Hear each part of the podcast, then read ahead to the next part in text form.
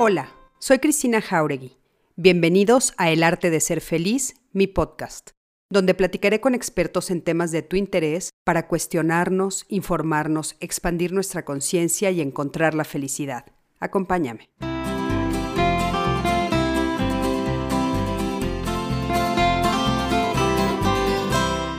Hola, ¿qué tal? ¿Cómo están? Buenas noches. Me da muchísimo gusto saludarlos. Eh, yo soy Cristina Jauregui, terapeuta humanista, conductora de Diálogos en Confianza y, bueno, conductora también de estos lives que, eh, como todos ustedes saben, estamos haciendo en colaboración con Código Felicidad AC y son eh, gratuitos para todos ustedes para que puedan tener, por supuesto, información de primera mano de especialistas de primer nivel eh, para todos los temas que eh, embonan o todos los temas que abarcan la salud mental, la salud este, emocional, el desarrollo humano.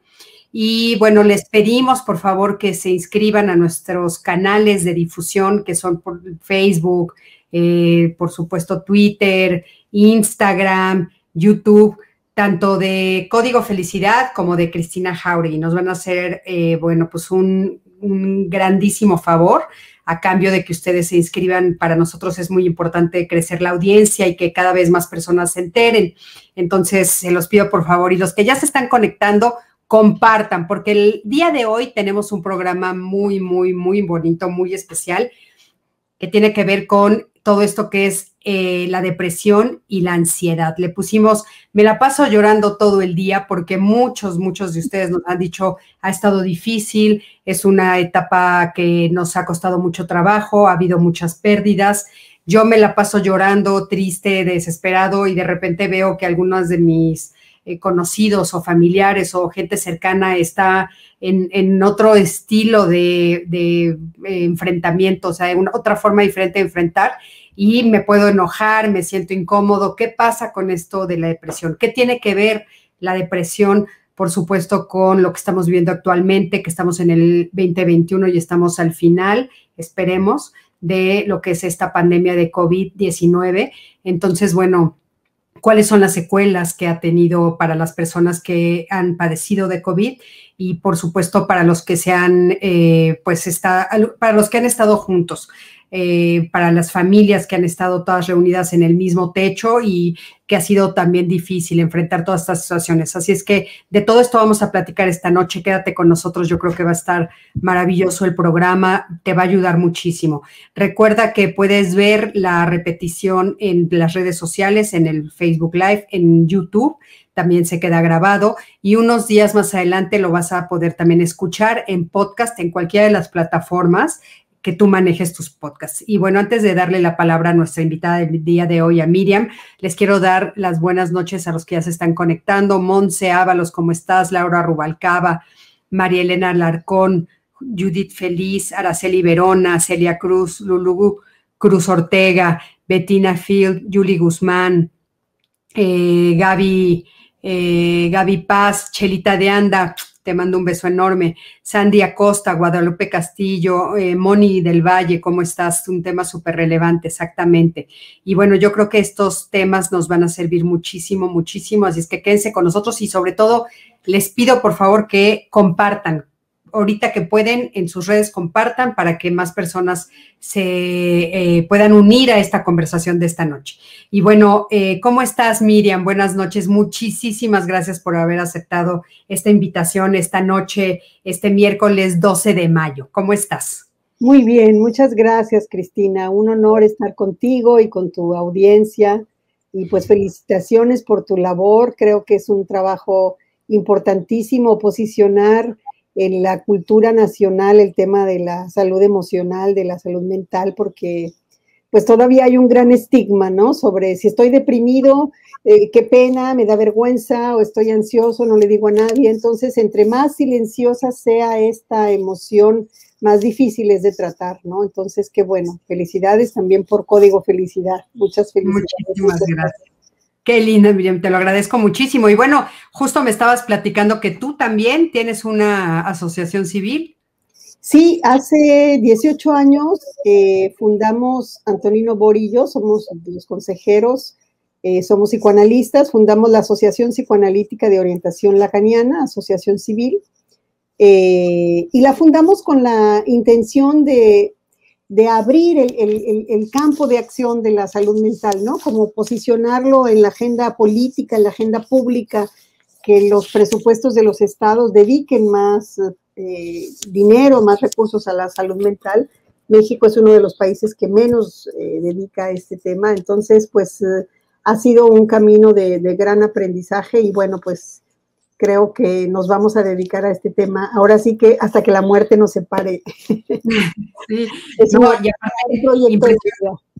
Un proyecto de vida y aparte, eh, esto que estábamos comentando antes de empezar este live, eh, la importancia en estos momentos, Miriam, o sea, una de las cosas que se ha plasmado en este momento y es la necesidad profunda de atender ¿no? nuestra salud emocional y nuestra salud mental. Entonces, a mí me parece que estamos justamente en el momento preciso en el que tenemos que ofrecer esta ayuda, ¿no? De la mejor manera que podamos y, por supuesto, llegar a la mayor cantidad de personas, porque ya está comprobado que una pandemia paralela a la pandemia que estamos viviendo de COVID es la pandemia de la salud mental.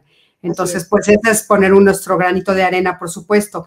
Y Miriam, a mí me gustaría que te presentaras eh, un poquito quién eres tú, este, cuál es tu línea, eh, de, o sea, a qué te dedicas, etcétera, por favor. Gracias. Bueno, soy Miriam Gutiérrez. Eh, como les dije, soy fundadora y directora de la Asociación Psicoanalítica de Orientación Lacaniana. Eh, como dice el nombre, pues mi formación es del psicoanálisis, de orientación lacaniana, porque hay varios. Y bueno, pues como ustedes saben, todas las ramas de la psicología de alguna manera toman a Freud, como por eso le dicen el padre del psicoanálisis, y bueno, nosotros hemos tomado la línea de Lacan, que en realidad, eh, que era un psicoanalista francés, que en realidad siguió la, lectura de Lacan. Y bueno, tenemos un consultorio particular, tenemos una asociación, trabajamos en escuelas públicas, en centros de readaptación, en casas hogar, y como comentaba con Cristina, creo que eh, posicionar este tema, quitarle el el tabú de cómo voy a decir que, me siento triste o que estoy deprimida, yo por qué le voy a ir a contar mis cosas a otra persona, yo tengo que poder solo, ¿no?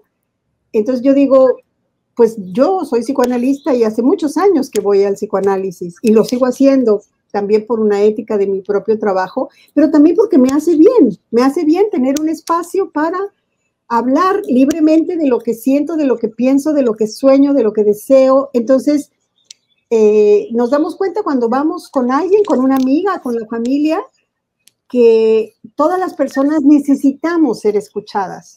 Y, creo que, como decía Cristina, pues con esto de la pandemia y el encierro y el confinamiento, pues ha sido mucho más difícil esta, esta comunicación porque, pues, o sea que estamos solos, o sea que estamos en la casa juntos, pero todos los que vivimos en la casa estamos en la misma situación, es decir, hemos perdido eh, conexiones con los amigos, con los colegas de trabajo, con otros miembros de la familia. Entonces, pues somos seres sociales y eso nos ha causado mucha depresión. De hecho, bueno, ya estamos en el 2021, pero las eh, previsiones de la Organización Mundial de la Salud eh, decían que el 2020 la primera causa de discapacidad en el mundo será la depresión y yo creo que lo muestra y claro, la pandemia empujó eso, ¿no? Claro. Digo de discapacidad porque si uno está deprimido no se puede levantar. No, no es de échale ganas, este, levántate o eres flojo o por qué no le pones voluntad. No es solo una cosa de voluntad, es como un órgano del cuerpo. Si lo tengo roto la pierna, pues no puedo ir a un maratón.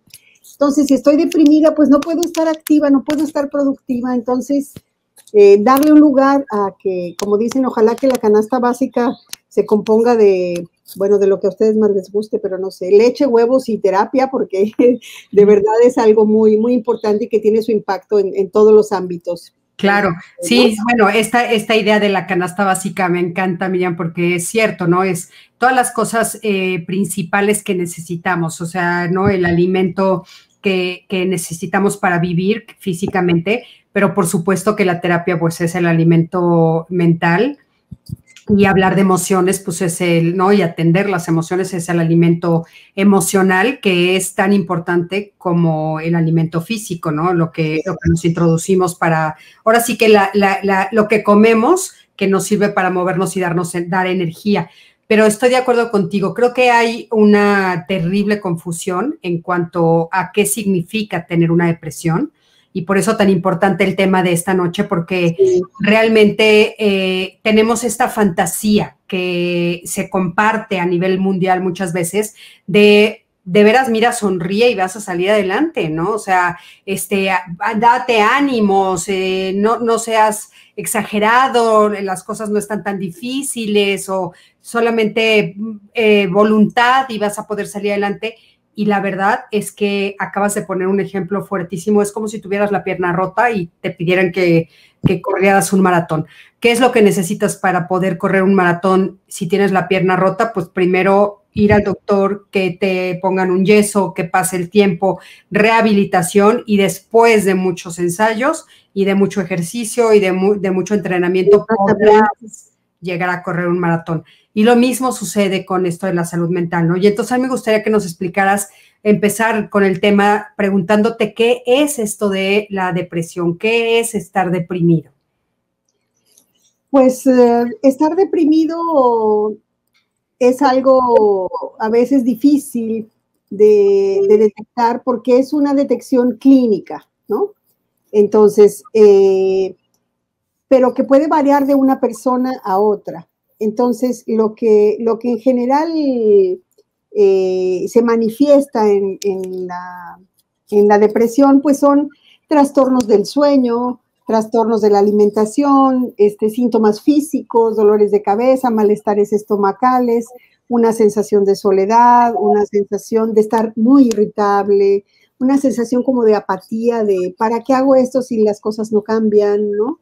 Porque claro, los humanos queremos todo ya, ¿no? Que sea ya en este momento. Entonces, eh, sentimos a veces, en, la depresión ocurre mucho que, esta eh, irritabilidad está junto con, ¿por qué no se me quita esto, no? Pero que es algo que, un, trastorno del sueño, yo conozco personas que no tienen depresión y que duermen cinco horas. Y conozco personas que no tienen depresión y duermen nueve horas o diez horas. Entonces, es como muy difícil decir, este es exactamente el número de horas que una persona tiene que dormir o, tiene, o la cantidad de comida o... Eh, sin embargo, creo que lo primero es escucharnos a nosotros mismos y decir, algo no está bien conmigo, yo no me siento, no me siento bien, ¿no? Este, no puedo trabajar como trabajaba antes o dormir o estar contento o salir. También aparece en la depresión una, pues una apatía social, ¿no? Como no quiero ver a nadie, ¿para qué? Entonces, esta, esta depresión, pues necesita atención definitivamente, igual que una pierna rota. Eh, y la atención, pues es un, un, trabajo terapéutico y algunas veces aunado a un tratamiento farmacológico. Claro. Lo que, lo que sí es que si alguien está en un tratamiento farmacológico, definitivamente todos los psiquiatras están de acuerdo en que no es suficiente, porque a mí me pueden dar un químico que me que estimula los neurotransmisores y me hace sentir un poco más animada si estoy deprimida. Pero si no le pongo palabras a mi emoción, no puedo procesar lo que me está pasando, elaborarlo y entonces poder salir de la, de la depresión, ¿no? Oye, Miriam, ¿cuál sería la diferencia con la tristeza? O sea, ¿cómo, ¿cómo podríamos diferenciar y saber si estoy deprimida o simplemente lo que tengo es una tristeza? Claro, es una muy buena pregunta y pues como las buenas preguntas son difíciles de contestar, pero digamos que la tristeza está más asociada a un elemento concreto, ¿no? O sea, yo estoy triste porque perdí mi trabajo, perdí mi pareja, falleció familiar, este, no sé, perdí algo, ¿no? Un sentimiento de, pérdida concreta por una situación. En cambio, la depresión viene em, como una manifestación de esta soledad, apatía, aparentemente sin causa, ¿no? Es decir, no hay un hecho concreto inmediato con lo cual vincularlo, ¿no? Entonces, eh, pues ahí estaría una, una, diferencia. Claro que vivir un duelo de una pérdida y estar triste te puede llevar a la depresión y también estar deprimido pues también te hace sentir triste porque es igual como cuando uno está enfermo. Cuando uno está enfermo se pone triste, ¿no? Como, ay, este, me duele, no puedo salir, tengo pierna, la pierna rota, me gustaría hacer tal cosa, ¿no? También uno se deprime un poco, pero digamos que una depresión dura más o menos, eh, que uno dice, no, esto ya no es solo tristeza, ya no es solo porque perdí el trabajo, eh, dura más o menos entre cuatro y seis meses o más, ¿no? Pero sí, este sentimiento de apatía, de, de, sensación de, abatimiento, de irritabilidad, de síntomas físicos, prevalece por más de cuatro semanas, ya es un indicador de que, de que la depresión está instalada, ¿no? Y generalmente dura más o menos entre cuatro y seis meses si se atiende, ¿no? Si no, puede pasar mucho tiempo más si no se atiende. Mucho tiempo más. Fíjate que, eh, bueno, eh, yo he escuchado a personas que dicen, bueno, es que me acaban de diagnosticar depresión y, por ejemplo, cree el doctor que puedo tener más de 10 años con esa depresión o hasta 15 años. Eso es posible, ¿no? O sea, realmente puedes estar llevando toda la vida. Por ejemplo, Lulu Cruz aquí nos está preguntando, y si llora uno por todo desde niña, quiere decir que quizá tenga una depresión desde hace muchos años. Tengo 53 años, dice. Claro, claro que sí. Claro que de hecho existe la depresión infantil. ¿No? Uno a veces eh, idealiza la etapa de la, de la infancia como una etapa idílica, pero los niños también se deprimen. Y a veces uno dice, ay, el niño está triste porque lo cambiaron de escuela, de maestra, porque se fue su amigo, porque se le rompió el lápiz. Ay, es una tontería. No, no es una tontería. Es como si a ti se te rompiera tu laptop. No, pues es tu instrumento de trabajo. Para un niño a lo mejor es el lápiz, ¿no? O tu amigo, pues claro que lo vas a extrañar. Y sí, sí, hay también, digamos, factores genéticos y hereditarios que también condicionan. No quiere decir que si uno tiene en su familia personas deprimidas, uno necesariamente lo tiene, pero hay una eh, propensión, digamos. Y claro que una persona que llora eh, todo el día, que tiene 53 años, pues sí, ha tenido depresión toda su vida y no se la ha atendido y ha, aprendido a vivir con eso. Es como aprender a vivir con un dolor, ¿no? Que de pronto ya dices, pues ya ni lo siento porque como ya me acostumbré al dolor, ¿no? Ya me acostumbré a esta forma de vida en la que alcanzo solo este rango de, de, bienestar, ¿no? O sea, no, no conozco un estado de bienestar mayor. Entonces, seguramente eso le pasa a nuestra amiga que nos está consultando. Que nos está consultando, sí, a, a este, a Lulu Cruz. Este, eh, Miriam, o, sea que podríamos decir, por ejemplo, que hay algún evento en el entorno que me produce tristeza, ¿no? O sea, por ejemplo, puede ser la pérdida de trabajo, el cambio de, de, mi casa, la muerte de alguna persona, etcétera. Si yo no lo atiendo bien, si no lo vivo de manera adecuada, ¿eso se puede brincar a la depresión? ¿Eso es lo que nos estás diciendo? Así es. Así o sea, se brinca la depresión. Entonces, eh, eh, eh, la razón por la cual yo puedo tener depresión, ¿cuáles son las razones? Una puede ser una, tristeza no atendida o hay otras razones. Sí, definitivamente es una, una tristeza no atendida y es una, un, una, una causa que insisto, también puede ser eh, de orden bioquímico, ¿no? De un desequilibrio. Por ejemplo, hay trastornos metabólicos que, sobre todo de la tiroides, que, que, producen una gran depresión, ¿no? O sea, hay síntomas físicos que también están asociados, pero si no hay, por eso es importante ir al médico, ¿no? Este, para que nos revise físicamente y, pero eso no quiere decir que eh, con eso se va a resolver. La depresión tiene un lugar y si la causa fue que yo me enfermé, pues bueno, atiendo el órgano que se afectó, pero también atiendo mis emociones, ¿no? Claro. Este, y, y pues bueno, como todos sabemos en todas las corrientes de la psicología, sabemos que la infancia tiene un lugar muy importante en la vida, en la vida adulta y que los padres pues, son nuestros primeros referentes de amor, de forma de vincularnos, de... Entonces, eh, muchas eh, les llaman traumas, ¿no? Y pues sí, son, son dolores que tuvimos en la infancia. Se fue nuestro padre, nuestra madre se quedó sola o el hermano perdimos, todo eso que nos pasó en la infancia, pues aparentemente, es decir, lo, lo superamos en términos de que pudimos seguir viviendo, hacer nuestra vida, pero eso no quiere decir que ese dolor está, digamos, es que esa herida está curada, digamos, ¿no? Como, como abrir la herida, coserla, que cicatrice. Y bueno, pues eh, una pérdida es algo con lo que aprendemos a vivir, no es, yo ya lo superé y nunca jamás pienso en la persona que perdí o en el trabajo que perdí o en la salud que perdí, es decir, es algo con lo que aprendemos a vivir. Entonces, eso es lo que hay que aprender, que, todos tenemos dolores en la vida, todos tenemos promesas rotas que no, promesas, promesas que no se cumplieron en la infancia y que nos dejaron una huella, pero que si no la exploramos a través del trabajo terapéutico, pues eh, es muy difícil saber la causa, ¿no? Claro. Oye, Miriam, por ejemplo, eh, una eh, tristeza mal atendida, como dices, es, por ejemplo, ignorarla, no llorar.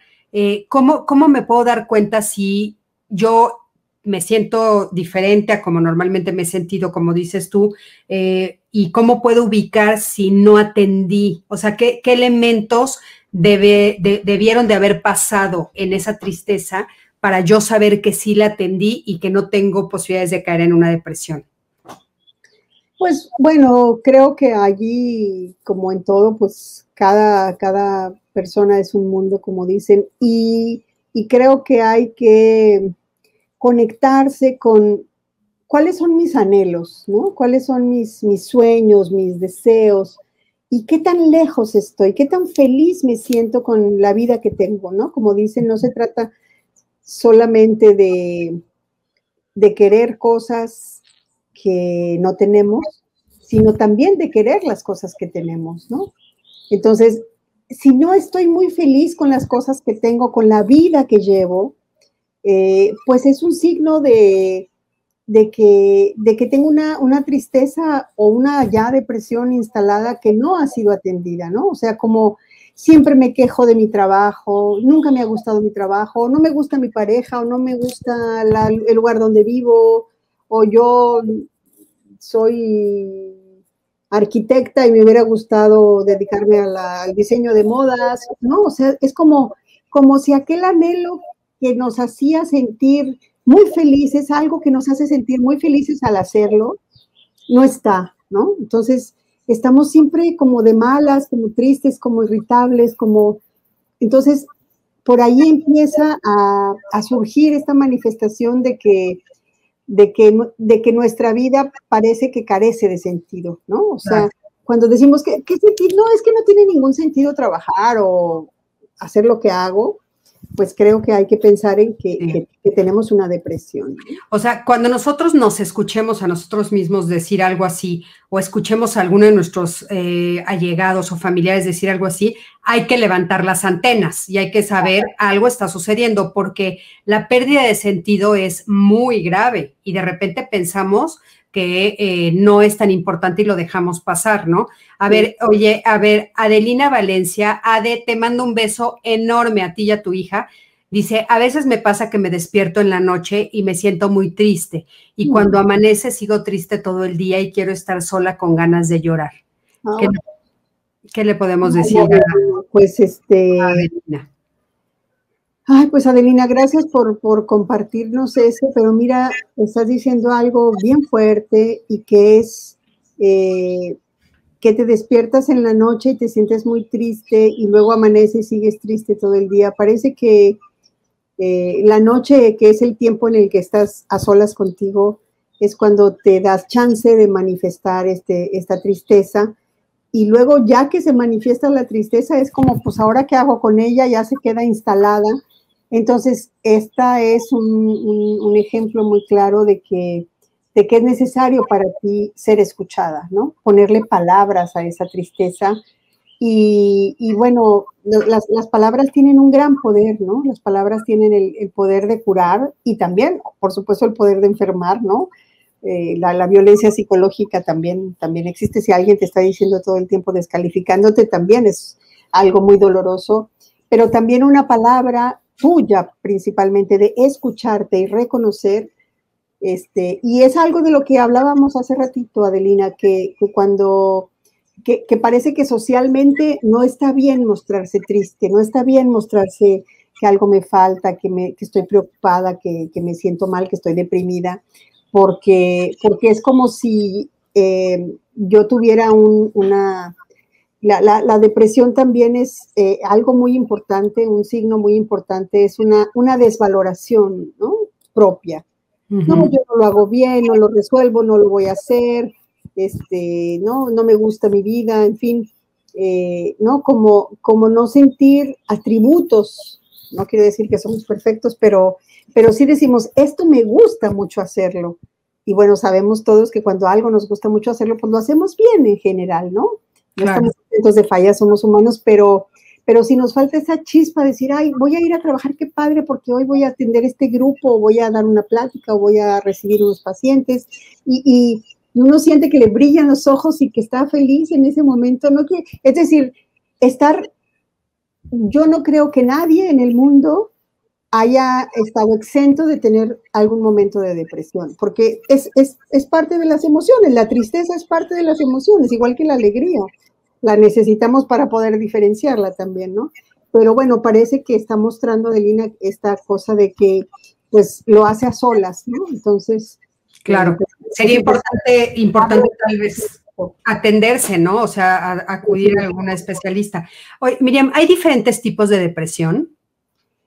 Pues sí, mira, hay una, eh, digamos, hay características de las más comunes, hay unas que le llaman eh, eh, maníaco-depresiva, ¿no? Una, una depresión maníaca, que es un término psiquiátrico, donde, donde se, se intercalan episodios de mucha actividad, mucha actividad así excesiva, y luego una gran pasividad, un no me muevo, no me levanto, no hago nada, y luego otra vez, ¿no? Es como la, fase de una gran actividad y luego la fase de una gran depresión, ¿no? Existe la depresión mayor, que es a lo mejor la que dice eh, esta amiga que dice que tiene 53 años y que desde niña llora, ella tendría, ¿no? Digo, no, no puedo diagnosticar ni, claro, si no conozco una persona, pero digamos que tendría las características de una depresión mayor de alguien que vive con depresión, ¿no? Y, que a lo mejor también es un estado al que ha estado tan acostumbrada que, pues sí, en efecto, ya aprendió a vivir con eso y que, y que son como tendencias que tenemos cada uno, eh, eh, rasgos de personalidad que, que, a lo mejor pues hay que aprender a vivir con eso, o sea, nunca se va a estar como dándonos vuelta un poco eso, pero sí si trabajamos y tenemos atención profesional, ¿no? De un psicólogo, de un psiquiatra, este, de un terapeuta, pues vamos a aprender a identificar esos elementos y a estar atenta para decir, híjole, ya me empiezo a sentir así, entonces voy a hacer tales cosas, ¿no? Este, y que estar en, terapia, en un trabajo eh, clínico, terapéutico, es algo que, podría ser parte de la vida de todos, ¿no? Porque somos seres biopsicosociales, o sea, la parte física está junto con la parte física y la parte social. Entonces, ahora con la pandemia, pues se ha roto la parte social, entonces la parte psíquica se afecta, ¿no? Claro, afecta la parte física, pues también se afecta la parte psíquica. Entonces, la, la parte psíquica es un elemento eh, fundamental de, los seres humanos, ¿no? Entonces, bueno, está, eh, pues bueno, la, depresión que se puede llamar como eh, un tipo de, de, de, una depresión que la llaman como cercana a la catatonia, que es como, como que uno verdaderamente está en una en una posición que no se quiere mover, que no quiere comer, que no quiere, ¿no? O sea, que de verdad quiere morirse.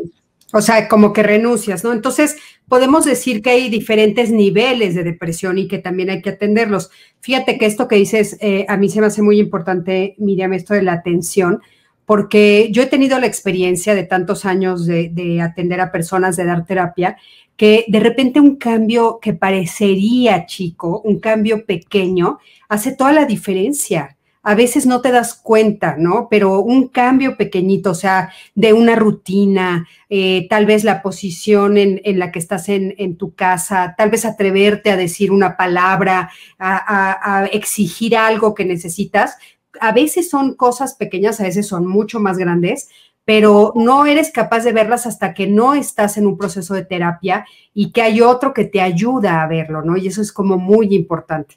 Oye, hay muchos que nos están diciendo, eh, por ejemplo, eh, Andrade nos dice, tengo depresión desde la adolescencia y ahora a mis 38 años casi a diario simplemente viene el llanto y pienso siempre en cosas malas y lloro y lloro y me tiene enojada porque de todo lloro y no puedo decir algo porque se me quiebra la voz. A mis 39 años siento un terrible melancolía y siento que nadie me entiende. Eh, siento que no vale la pena a veces vivir porque veo en el mundo mucha violencia a las mismas personas y me siento ridícula porque luego me da miedo hasta salir a la calle. Lisi, yo creo que sin duda necesitas acercarte eh, a un especialista, ¿no? Obviamente, este, Miriam nos va a dar sus, sus datos al final, por supuesto, o a mí también te puedes acercar yo creo que es como muy, muy importante eh, atender este tipo de cosas. Y Miriam, hablando de, eh, al principio dijimos que, bueno, ha habido un cambio fuerte a partir de la pandemia, ¿no? Estábamos hablando de que esta pandemia nos está dando una segunda eh, pandemia, que es la pandemia de la salud mental. Fíjate que encontré un dato que me llamó muchísimo la atención. Decía que una de las secuelas de COVID es la depresión y que uno de cada ocho, una de cada ocho personas que haya adquirido el COVID, uno de los rasgos que puede tener de secuela es la depresión. Me llamó muchísimo la atención, o sea, ¿por qué sucede esto? ¿Por qué uno de las, de, ahora sí que de las secuelas es la depresión? Claro, porque el COVID es una gran pérdida. O sea, a todos nos trajo pérdidas, definitivamente. ¿no? Porque perdimos el trabajo, porque perdimos la socialización con nuestros amigos, otros familiares, porque perdimos la capacidad de salir, perdimos eh, pues esta forma de, socialización y vivimos verdaderamente una, una, guerra, ¿no? Una guerra donde tenías miedo salir a la calle porque te iba a caer una bomba, ¿no? El virus es una bomba, ¿no? Entonces, vivir esta especie de guerra, ¿no? Esta, esta pandemia que además ahora sí es literal mundial, eh, pues por supuesto que trae mucho miedo de contagiarse, de, enfermarte tú, y si me enfermo, ¿qué va a pasar? Y si tengo dinero, y si no, y si se enferma mi mamá, o si contagio a alguien, pero quiero salir, pero entonces lo que, lo que está junto a la palabra COVID es pérdida, ¿no? Entonces, pues claro que una pérdida eh, nos pone tristes y en la mayoría de los casos, como se ha prolongado tanto, ¿no? Pues ya tenemos más de un año con la pandemia. Sí.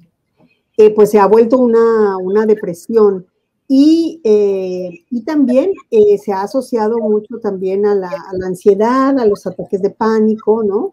Que pues a veces se confunde la, la ansiedad con la depresión, pero que podemos decir que eh, la, principal característica que las distingue es que la depresión es por una pérdida, pequeña o grande, pues cada quien lo valora. Para mí puede ser grandísimo perder mi perrito, ¿no? O cambiarme de casa, ¿no? Y para alguien, bueno, no pasa nada, ¿no? Este, y, y, y, esa pérdida que está eh, vinculada con la depresión, eh, de pronto se confunde con la ansiedad que está vinculada más que con lo pasado como pérdida, con el futuro como un futuro incierto, ¿no? Está, está, mm, digamos, tiene más características de la ansiedad. Claro que una ansiedad se puede volver una depresión y una depresión se puede volver una ansiedad también.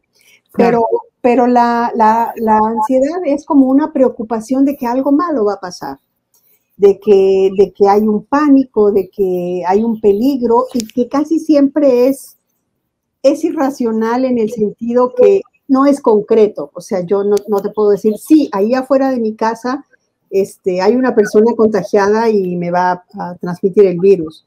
porque no hay nadie en la calle, pero potencialmente puede pasar, ¿no? Entonces, es, es aparentemente irracional para alguien, pero, pero para mí es un, es un elemento casi de certeza de que seguro me va a pasar algo. Y entonces vivo con este pánico, con este miedo, con esta eh, sensación de, preocupación, de miedo, que, que, no me deja tampoco estar tranquila, ¿no? Yo he atendido personas que, jóvenes también, antes del COVID también, que, que de pronto les daba y decía, pero ¿por qué me da? O sea, estoy trabajando bien y de repente empiezo a sentir que algo malo, muy malo va a pasar, que no sé qué es, ¿no? Entonces, esta indefinición, esta proyección del futuro peligroso está más, más asociado a lo que sería la ansiedad. Y bueno, pues sobre todo los, los psiquiatras eh, pues tienen una medicación distinta para la ansiedad que para la depresión, porque en efecto no son lo mismo. Eh, y sin embargo, bueno, el trabajo terapéutico, clínico de cualquier corriente eh, pues va a, apuntar siempre a la, a la escucha, ¿no? A la escucha de nosotros mismos, porque no es que la terapeuta sabe más que tú. Quien sabe más de sí mismo somos nosotros mismos. Pero en el momento, como tú decías, un, un acompañamiento, un testigo, un otro que escucha y que te devuelve tus propias palabras, que uno dice, ay, es que eh, tengo mucho miedo de casarme, ¿no? Entonces, cuando mi psicoanalista me dice, ¿y por qué, a, qué le tienes miedo? ¿Qué, cosa de casarte te puede dar tanto miedo? Y yo empiezo a hablar, descubro a través de este hablar que cuáles son las causas, ¿no? Es que es que mi mamá se divorció, es que y si él se muere o no sé, ¿no? Cualquier cosa puede, puede estar asociado. Entonces, esta pues, este trabajo con nuestras emociones pues ayuda a cualquier trastorno emocional. Claro, claro. Ahora, mire, ahorita justamente esto que, estamos enfrentando, pues eh, entiendo la dimensión de llamarle pandemia, porque se están combinando para todos nosotros las dos opciones, ¿no? O sea, es el enfrentar la tristeza de toda la pérdida que ya vivimos, ¿no? Toda, toda la pérdida y la incertidumbre del futuro porque realmente no sabemos eh, a qué vamos a salir, o sea, qué nos vamos a encontrar en la salida, ¿no? Hay algunos que, bueno, hemos estado saliendo más tal vez por el trabajo que hacemos, o sea, yo no he dejado de ir a diálogos, entonces, aunque nada más voy al canal y me regreso a mi casa, pero de alguna manera de repente me asombra cada vez que salgo ver más y más negocios cerrados, esta sensación de haber estado viviendo, de estar viviendo una guerra, como dices tú, ¿no? O sea, todo lo que va a quedar, eh, qué cosas van a sobrevivir, quiénes están eh, de regreso, cuántas muertes hemos vivido. Entonces, claro, eso da muchísima ansiedad. Entonces, estamos viviendo las dos cosas, por eso está siendo tan grave, ¿no? El COVID nos está dando pues el miedo a nuestra futura economía, a la muerte, eh, a qué va a pasar con el trabajo, en fin, ¿no? Este, cómo va a ser, cómo vamos a sociabilizar en el futuro. Pero eh, querías este, decirte algunas de las preguntas que nos están haciendo. Montserrat Ábalos, que le mando un gran saludo, dice, ¿la persona que es diagnosticada con depresión necesita tratamiento farmacológico para recuperarse?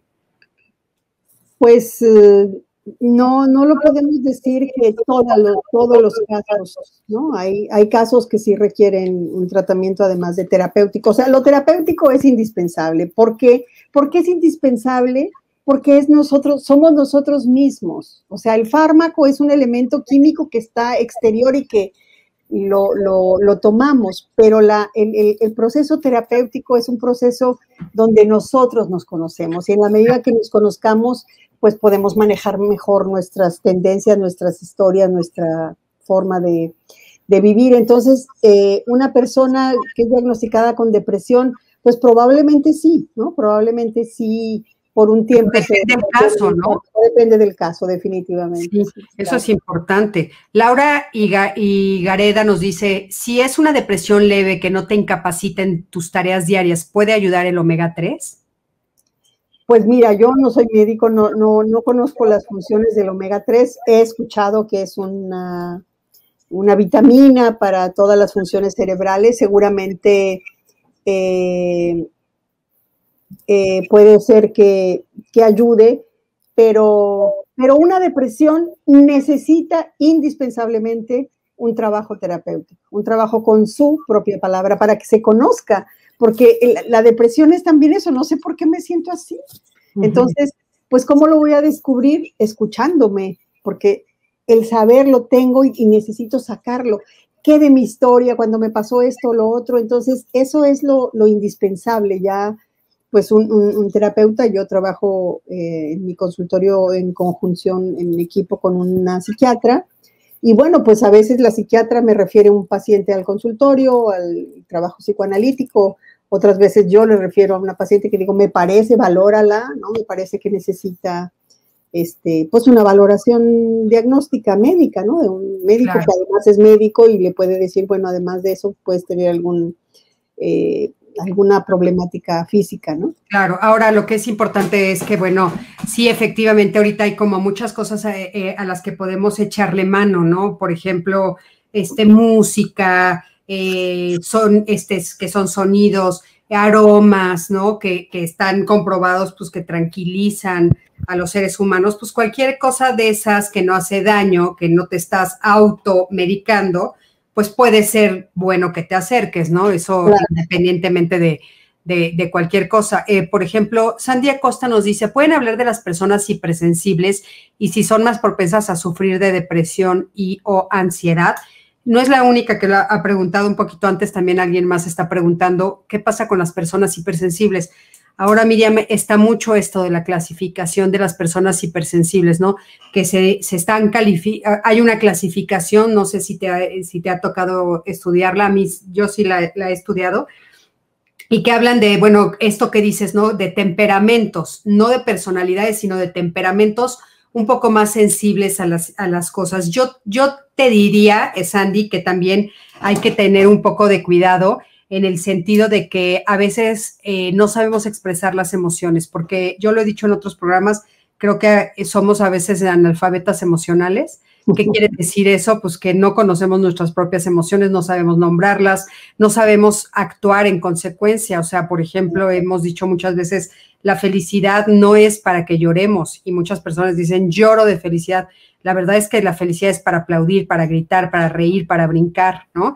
Y en el momento que actúas como la felicidad te pide que actúes, que es brincando, riendo, aplaudiendo, eh, no llorando, sino gritando de felicidad, contento, no te salen lágrimas, ¿no? Entonces, a veces hay que, hay que eh, buscar un poquito, eh, aprender más sobre emociones, o sea, educarnos más en las emociones, ¿no? Pero bueno, Isabel García dice, a mí me pasa que de repente todo el día me dan ganas de llorar y lo que hago es meterme a bañar y llorar todo lo que necesito. Mi mamá me dice que llorar limpia el alma. Bueno, por supuesto que nadie está exento de llorar y pobre de aquel que no pueda llorar también, ¿no? Es igual como que este, qué, pena sería que no te puedas reír, pues también qué pena sería que no puedas llorar, ¿no? Siempre habrá motivos para reírse y para llorar, pero, pero, pues si ya esto se vuelve recurrente de tengo ganas de llorar y me meto a la regadera y lloro, pues yo creo que siempre las lágrimas necesitan unas palabras, ¿no? Este, necesita uno explicárselas, porque también una de las causas de la depresión y de la ansiedad es que si yo no sé qué me pasa, si yo no me lo explico, es igual que una enfermedad física, me duele la pierna y entonces me duele la pierna, me duele la pierna y no sé qué es, y mientras no sé qué es, mi imaginario va hasta el infinito. Puede ser cáncer, puede ser que me van a cortar la pierna, puede ser nada, puede ser un lunar, puede ser miles de cosas. Entonces, Así somos buenísimos para inventarnos. En la medida en que la, fantasía, el imaginario va dando vueltas para ponerle un nombre a lo que tengo, también llorar y luego al otro día llorar y al otro día llorar, pues hay que ponerle un nombre a lo que tengo, decir, estoy llorando porque me pasó en tal época. Y yo he escuchado pacientes en el consultorio, pero que dicen, es que qué raro que, lo que me pasó cuando tenía cinco años me esté afectando ahora. O sea, ¿qué tiene que ver eso? Ya pasó. Sí, sí, ya pasó. Qué bueno que ya pasó y sobreviviste a eso. Pero tienes una herida que no has atendido, ¿no? Tienes una herida de los cinco años que ahí está y que, y que cada vez que es como tener la piel abierta, ¿no? Que te rozas y te duele, ¿no? Entonces, bueno, hay, que, hay que atender esa herida y ver y suturarla y, ¿no? claro. Este, Silvia, eh, Patricia, lo que pasa es que está un poco grande su texto, pero dice, por ejemplo, si al despertar, despedirte de tu hijo cuando se regresa al país donde vive y estuvo de visita unos días contigo, derramas lágrimas, es depresión. El ver algún programa de televisión, película o serie que se motiva y lloras también puede asociarse a una depresión. Yo soy muy sensible, no lloro todo el tiempo, solo ante eventos fuertes. Este, Silvia Patricia, yo soy idéntica. es más, si, mis hijos, este, si se despiden de mí, mis hijos porque se van de viaje y no lloro, hasta se asombran. O sea, yo creo que, que sí, vemos personas muy sensibles, ¿no? O sea, yo sí, despedirme de alguien que quiero mucho, pues sí me produce tristeza y aparte soy de llanto fácil, pero no necesariamente es depresión, ¿no, Miriam? Claro, de acuerdo, totalmente, sí, por supuesto. Y aparte, yo creo que algo que es bien importante ahorita es darnos cuenta que estamos en un periodo difícil, ¿no? Donde sí, efectivamente, nuestras emociones están a flor de piel y una de las emociones que, puede estar muy a flor de piel ahorita es la tristeza, porque ha habido, pues, y como tú ya no, bien nos dijiste, muchas pérdidas. Yo conozco familias que perdieron a cinco o seis miembros de una sola familia, o sea, ha estado durísimo, ¿no? Y seguimos todavía porque esto no se ha frenado, ¿no?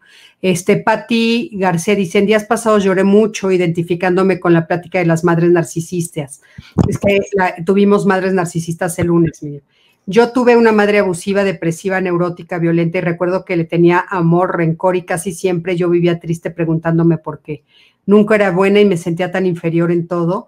Así crecí. Tuve un intento suicida a los 18 y desde ahí es una lucha constante para no dejarme arrastrar nuevamente por esa tristeza, aunque a veces no puedo evitar sentirme tan triste desde el amanecer hasta, ya no puedo terminar la frase, pero este, eh, ¿qué le podemos decir a Patti? Yo creo que justo tener, identificar que tuviste una mamá narcisista, el programa de mamás narcisistas es, fue un programa muy fuerte y yo sí quiero decirles a todos los que nos escucharon y que nos están escuchando el día de hoy que sí, sí requiere de atención, sí requiere de atención si identificaste que tu mamá o que tú, que tú eres víctima de una mamá narcisista, sí requiere de atención este, terapéutica, sin duda.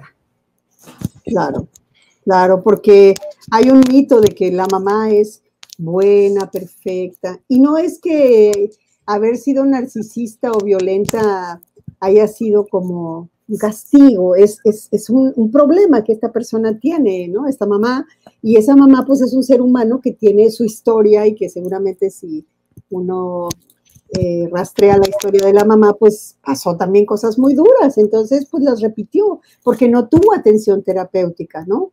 Entonces su única manera de, procesar esas emociones es repetirlas, ¿no? Claro.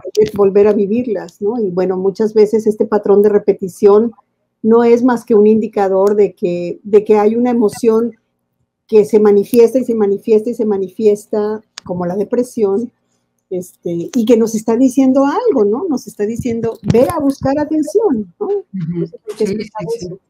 sí, sí, sin duda, es muy, muy complejo, es un tema bastante fuerte y que es muy, muy importante. Este, también nos están preguntando qué pasa, por ejemplo, con los bebés, los niños, los adolescentes. Doris Paz nos, pregunta, ¿qué pasa cuando la mamá está embarazada y está en depresión? ¿Se le pasa al bebé? ¿Trae la depresión integrada el bebé? Pues digamos que genéticamente no, pero, pero una mamá deprimida, una mujer embarazada deprimida, definitivamente pues con el parto no se le va a quitar la depresión, ¿no?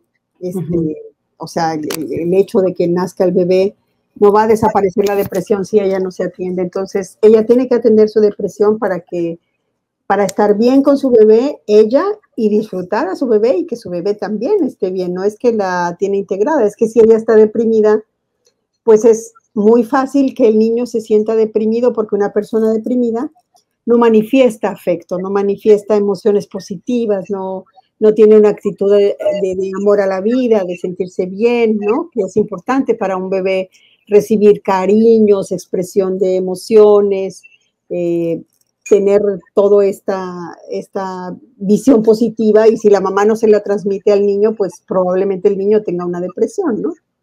Porque aparte es importantísimo decir que ya está comprobado, se ha comprobado muchas, muchas veces, eh, que sí existe la depresión postparto, ¿no? Entonces, y este, y sí hay mamás que, que la sufren terriblemente y que, bueno, sí, sí se ven afectados los bebés de mamás con depresión postparto, entonces habría que atenderse, ¿no?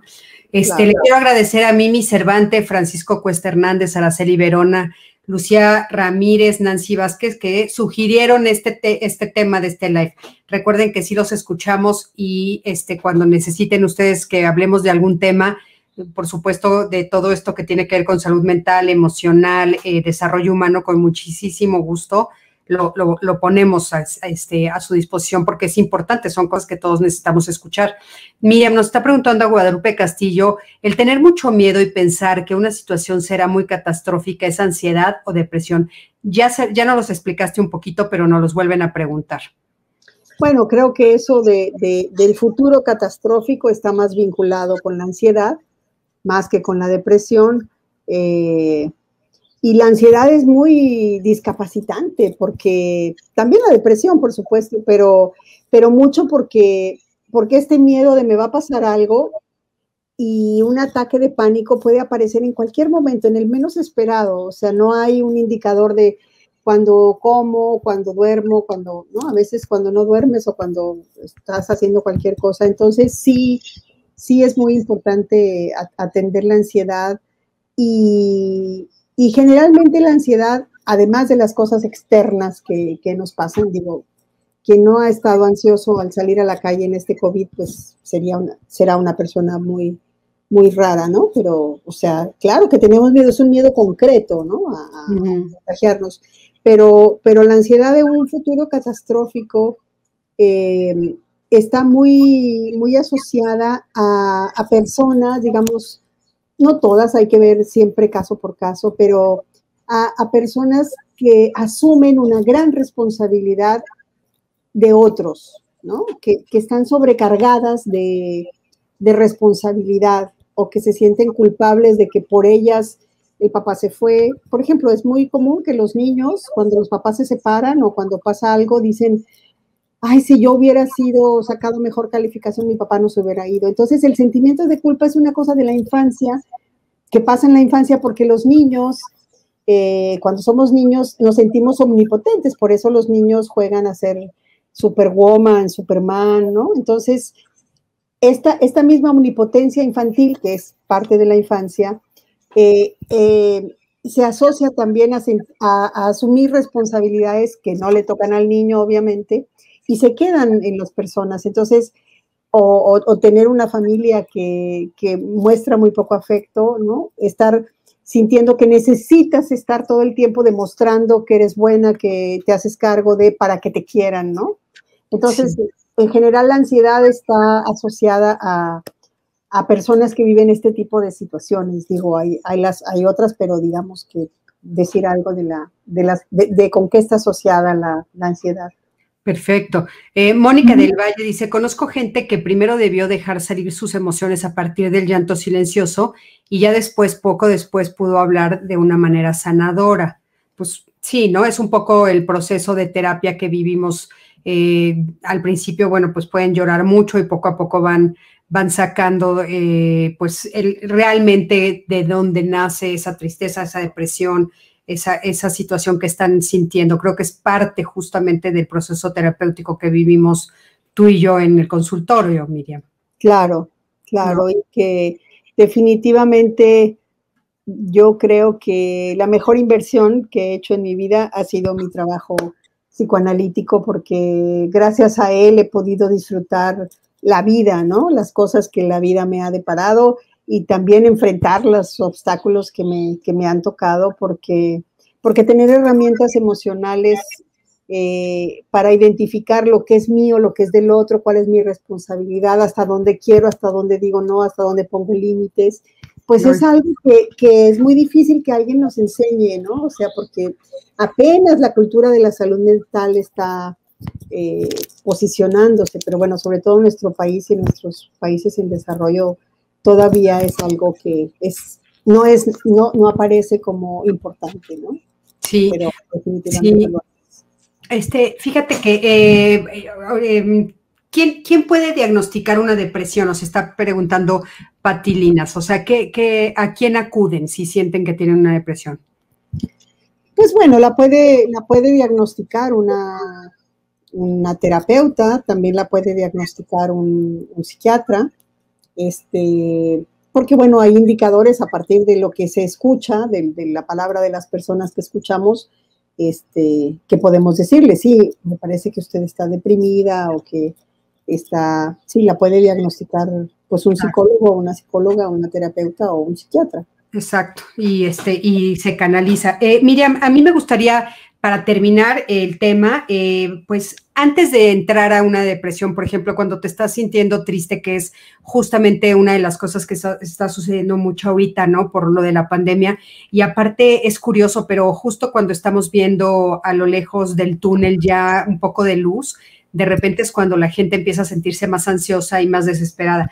Algunos consejos que, pudieran eh, estar en ese, eh, que pudiéramos darles en ese momento, ¿no? O sea, no sé, por ejemplo, a mí se me ocurre de repente simplemente deberás respirar, ¿no? O sea, respirar a conciencia, decir, a ver, me va a dar como el tiempo de respirar. ¿Qué otras cosas podríamos este, invitar a las personas que nos están escuchando a, que puedan realizar antes de llegar a una depresión? O sea, en, en, estos estados de tristeza y de ansiedad que estamos viviendo ahorita.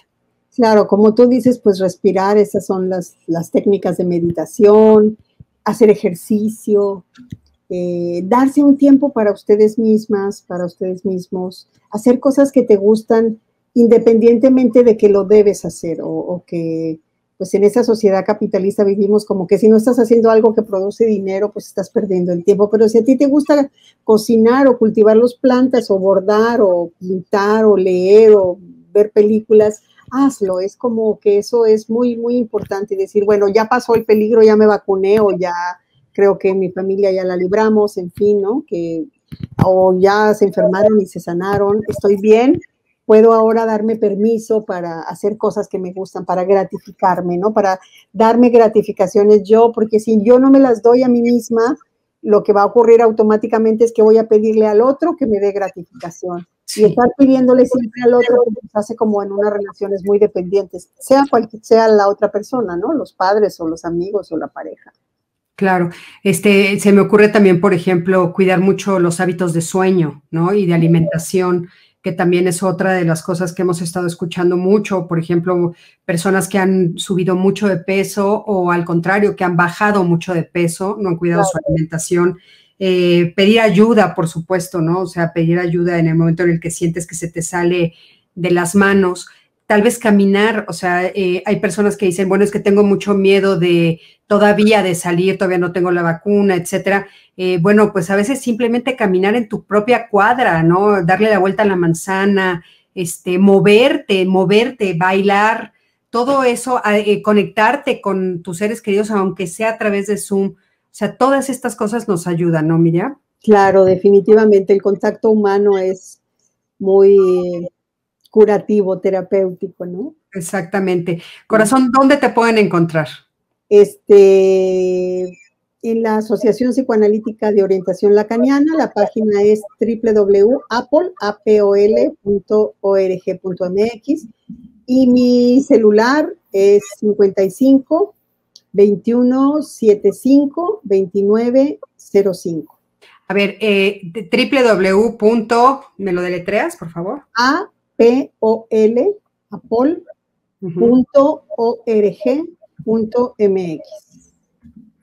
Ok, esta, este, aquí ya se las pongo para que te puedan seguir. Y también me, dijiste tu teléfono o el. Ah, mi teléfono 55 21 75 29 05. Perfecto. 21 75 29 05. Correcto, sí. 55 al principio o no? Sí, 55, que es de la Ciudad de México. Ok. bueno, ahora por línea, pues también estamos atendiendo en línea y presencialmente. Con mucho gusto. Y pues un gusto estar contigo, como siempre, temas muy interesantes. Eh, Cristina, muchas gracias por la invitación. No, no, bueno, al contrario, Miriam, yo no sabes cuánto te agradezco de veras que nos hayas regalado este tiempo.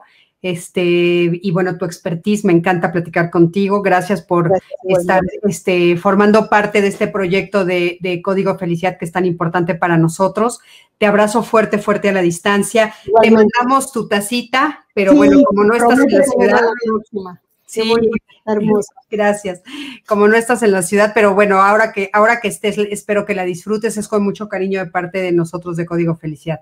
Te mando un beso enorme y bueno, gracias, de veras, gracias, gracias a todos los que eh, se conectaron esta noche.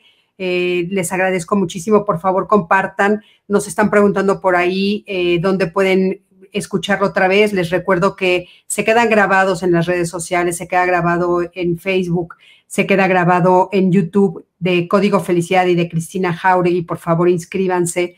Eh, y dentro de unos días también será podcast para que ustedes lo puedan escuchar. Eh, si es que pueden escucharlo en cualquiera de las plataformas en las que ustedes eh, les guste más para sus podcasts. A mí en lo particular me fascina escuchar porque me da la oportunidad de estar haciendo otras cosas mientras estoy escuchando, entonces se me hace muy cómodo. Pero bueno, les mando bendiciones infinitas a todos y por favor, eh, los vemos la próxima semana. Recuerden que la próxima semana tendremos otros dos. La próxima semana voy a estar yo solita. Vamos a hablar de un tema muy interesante que eh, es ya no aguanto a mi esposo, ya no aguanta a mi esposa. Me lo pidieron mucho y entonces ya no aguanto a mi pareja, ya no aguanto a mi esposo, ya no aguanto a mi esposa, a mi novio, a mi novia, ya no aguanto a mi pareja por esto de, la convivencia tan fuerte que tuvimos. Entonces, bueno, se los paso eh, la próxima semana. buenísimo.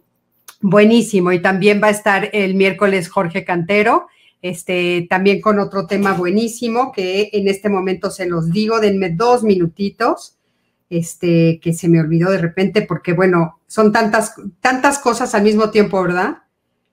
Sí, ahora con la vida en línea, estamos en una reunión, en una sesión, estamos este, con los hijos que se conectaron con la casa. Sí, vamos a, hablar, vamos a hablar con Jorge de la importancia del buen humor. Ay, sí, qué padre. La importancia del buen humor en, el, en, la familia y todo. Y este, y bueno, preguntarnos por qué a veces me cae gordísimo que todo el mundo se esté riendo cuando yo quisiera que no estuvieran riendo. Si ellos están bien o, está, o, estoy mal yo, de eso vamos a hablar también el jueves. Así es que los espero la próxima semana. Les mando un beso enorme. Miriam, mil gracias una vez más. Buenas noches, buenas noches. Hasta pronto. Hasta pronto.